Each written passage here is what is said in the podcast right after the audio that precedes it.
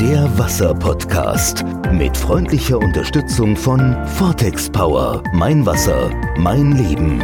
Mit Erik Hübner und Matthias Ment. Auch in den sozialen Medien immer wieder so das große Thema, wem gehört das Wasser? Wasser ist Menschenrecht. Ich boykottiere Firma ABC XY, weil was ist dran? Ich frage jetzt mal ganz provokativ, nur um es plakativ darzustellen. Was ist dran an diesen Vorwürfen? Ist das wahr?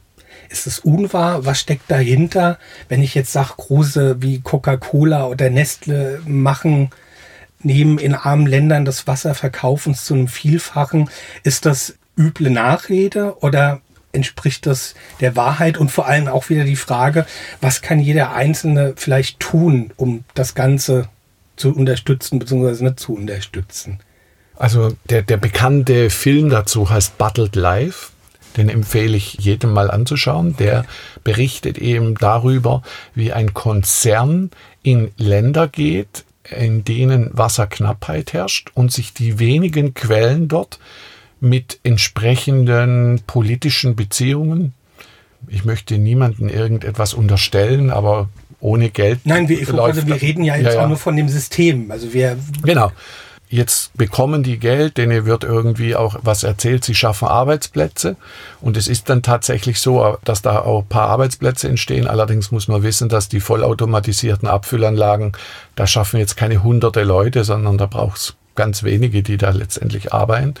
Und dann wird denen ihr eigenes Wasser abgepumpt, in Flaschen abgefüllt und für ein Tausendfaches, was sie das Wasser vorher gekostet hat, jetzt in Gallonen oder in Literflaschen, anderthalb Liter Flaschen verkauft. Und da kann man natürlich sich schon die Frage stellen, ist das noch Fair Play? Ist das, ist das ethisch äh, korrekt? Und jetzt ist was ganz Verrücktes gerade durch die Presse am Gehen über die Stadt Vittel. Jeder kennt das gleichnamige Wasser. Dort hat die Firma, die das Wasser abfüllt, mittlerweile den Grundwasserspiegel so stark absinken lassen, dass man jetzt darüber nachdenkt, eine Pipeline mit Wasser von einem anderen Gebiet nach Vittel zu bauen, um die Bürger dort mit Leitungswasser zu versorgen, was sie eigentlich selber hätten, aber die Firma so stark in andere Regionen verkauft, dass sie jetzt praktisch auf anderes Wasser angewiesen sind. Und da sieht man irgendwie spätestens, dass das ziemlich irrsinnig ist, ja. aus einer Region, in der ein großes Wasservorkommen ist, unglaublich Volumen zu machen, abzufüllen, Güterzüge zu beladen, Schiffscontainer zu beladen und das auf, die ganz, auf der ganzen Welt zu verkaufen mit dem Brand Vogesen, mit dem Brand Schweizer Alpenregion, mit dem Brand Rocky Mountains. Das passiert Ach ja, stimmt, das pass Rocky Mountain ja. Springwater war das mal ganz hip Das gewesen, pass passiert ja. überall auf der Welt. Das passiert überall Jetzt auf der Welt. Dieses Fidschi-Wasser, was irgendwie, weil ich sag mal, das Ding ist, ich habe letztens den äh, Rolf Stahlhofen getroffen und kennengelernt Gedanken und der hat ja auch diese Water is Right Organisation. Ja, das T-Shirt Wasser ist Menschenrecht habe genau. ich auch.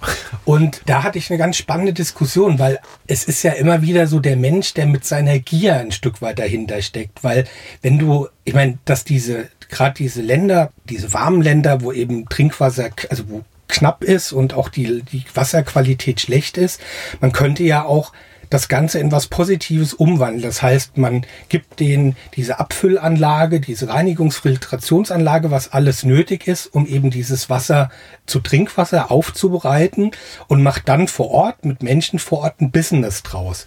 Das wäre im Prinzip zwar dasselbe Modell, aber dann in so einer Art ethisch korrekten Form. Das wäre so Gemeinwohlökonomie. Genau, aber damit ja. lässt sich dann halt nichts verdienen. Also zumindest nicht in den Mengen, also, wie es jetzt genau, die Konzerne ja. machen. Aber weißt du, was noch viel verrückter ist, ist die Tatsache, dass mit dem Geld, was in einem Jahr ausgegeben wird für Flaschenwasser, sanitäre Anlagen, Klärsysteme, komplette Leitungssysteme auf der ganzen Welt installiert werden könnten, so dass keiner Knappheit hat. Aber daran ist keiner interessiert. Ja. Und wie ist das eigentlich jetzt? Also ich nehme nehm jetzt nur mal dieses Fidschi-Wasser, weil das auch in, also ich habe, wie ich vor paar Jahren, ich fahre immer ganz gern ab und zu oder mit in die USA, da war dieses Fidschi-Wasser dort ein Riesentrend. Mittlerweile gibt es ja auch bei uns. Ich habe immer so gedacht, das ist da auch nur so ein bisschen der Name. Also das Wasser kommt ja tatsächlich von dort. Da bin ich dann doch so, dass ich dann vom Regal, also weil selbst unser Getränkehändler auf dem Land, sage ich mal, hat jetzt dieses Fidschi-Wasser. Und das sind, korrigiere mich, wenn es falsch, ich glaube 0,2 ist da nur drin. Genau. Und dann Plastik, da machen wir aber eh nochmal eine eigene Folge drüber. Und dann denke ich mir so, also ich weiß nicht, das braucht doch wahrscheinlich, ich weiß nicht, wie lange das braucht, bis das hier ist, abgefüllt ist.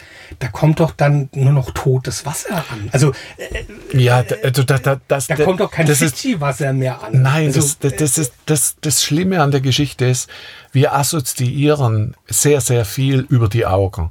Also sind Tests gemacht worden mit blauen, mit roten und mit grünen Etiketten. Und 99 Prozent aller, die diese Wasser getrunken haben, haben behauptet, das Blaue wäre das kühlste Wasser gewesen. Die haben aber alle okay. exakt die gleiche Temperatur spannend. gehabt. Ja, ja, ja. Also je nachdem, was ich transportieren will, und ich kann mir das sehr gut auf den Flaschen anschauen, mit welchen Farben wird da gearbeitet. Ich kann mir anschauen, mit welchen Motiven wird da gearbeitet.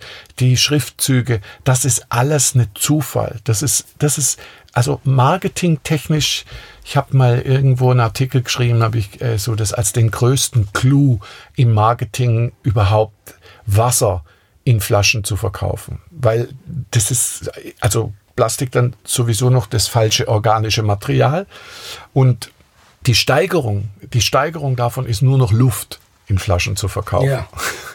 Und das könnte passieren, weil es gibt tatsächlich Bestrebungen, darüber nachzudenken, Schweizer Bergluft in chinesische Wohnungen zu transportieren, weil die haben so viel Smog und die würden gern auch so gute Luft haben. Und dann die Schweiz ist einfach bekannt für ihre Klarheit. An, an diesen Film Spaceballs denken, wo sie die Luft vom einen Planet abpumpen und in genau, Dosen abfüllen. Genau, genau. Das genau, ist, das genau, in ja. meiner Generation höre ich jetzt viele auflachen, ja. Ja, ja. Aber ich sag mal, vom Fazit her ist am besten sich tatsächlich auf die Sensorik verlassen. Absolut. Sich einmal Zeit nehmen, mal drei, vier Wasser zu trinken. Und du hattest auch noch was gefragt mit dem Preis. Also ich sag dir, grundsätzlich kostet das Wasser auf unserer Erde überall den gleichen Preis, nämlich den Aufwand, den ich brauche, um es einfach mir zu holen. Da ist der Weg mal länger, da ist der Weg mal kürzer, da ist der Weg mal gefährlicher, da ist er mal weniger gefährlich. Aber der Zeitaufwand ist eigentlich überall identisch. Je nachdem, wie weit ich wohne, ist es überall der Aufwand, den ich einfach dazu brauche. Die Qualität dieses Wassers am Preis zu bewerten, ist ganz schwierig, weil wenn ich das beste Medikament nehme zum, zur falschen Krankheit, dann bringt mir das nichts. Und wenn ich das beste Heilwasser zur falschen Krankheit nehme, bringt mir das auch nichts. Also das heißt, ich muss eigentlich mein Wasser, ich muss mich loslösen davon, dass wenn ich mehr Geld ausgebe, ich besseres Wasser bekomme. Also das ist einfach ein Modegeplänkel die teuersten Flaschen gibt's meistens in so Künstlerkollektionen Ende des Jahres zu Weihnachten hin, weil zu den Weihnachtsfesten wird ja guter Wein kredenzt, feiner Champagner und da muss natürlich das Wasser jetzt auch irgendwie mit einem anderen optischen Wert daherkommen. Da gibt's mittlerweile vergoldete, versilberte Flaschen mit Rosenmotiven drauf. Da kostet dann so, so eine Flasche schon mal 230 bis 400 Euro. Also wir reden noch von Wasser, nicht von einem guten Wein. Nein, das ist die Kollektion okay. von irgendeinem bekannten Modedesigner, der diese Flasche für diese Weihnachtsfeste kreiert hat. Und nächstes Jahr, das ist dann ein, ein Collectors Item. Also die Flasche, die wirft man nicht weg, die okay. bringt man auch nicht zu einer Sammelstelle für Altglas oder so, sondern die hat, die hat dann einen Wert. Und die hat natürlich einen Wert, der ist ein Vielfaches höher wie das, was drin ist wobei wir von Flaschen uns nie ernähren werden, wenn sie leer sind. Also der Inhalt ist für unser Leben das Existenzielle. Die Flasche ist einfach nur Verpackung. Der Wasser-Podcast mit freundlicher Unterstützung von Vortex Power. Mein Wasser, mein Leben. Mit Erik Hübner und Matthias Ment.